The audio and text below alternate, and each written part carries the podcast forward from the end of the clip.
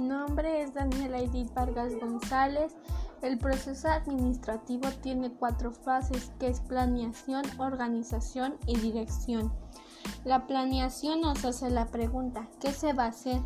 Lo que tú necesitas saber, cómo lo vas a hacer, de dónde vas a sacar las fuentes o tienes algún ejemplo a seguir. También eh, la organización nos hace la siguiente pregunta, que es ¿cómo lo vamos a hacer? La debilidad no podemos hacer por jerarquías. La organización de hecho es una jerarquía que puedes utilizar.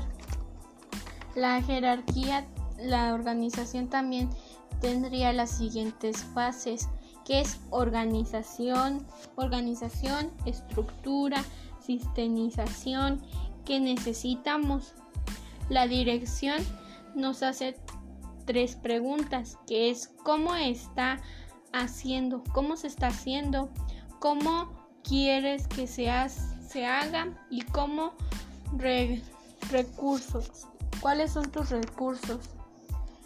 Eh, el control también tiene fases que son relación planeada, medición, director de, civilización, estándares, estándares medidos.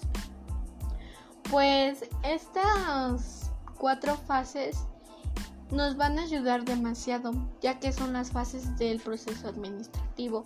Así tu proceso administrativo va a ser bueno, con muy buena calidad y todo va a salir bien.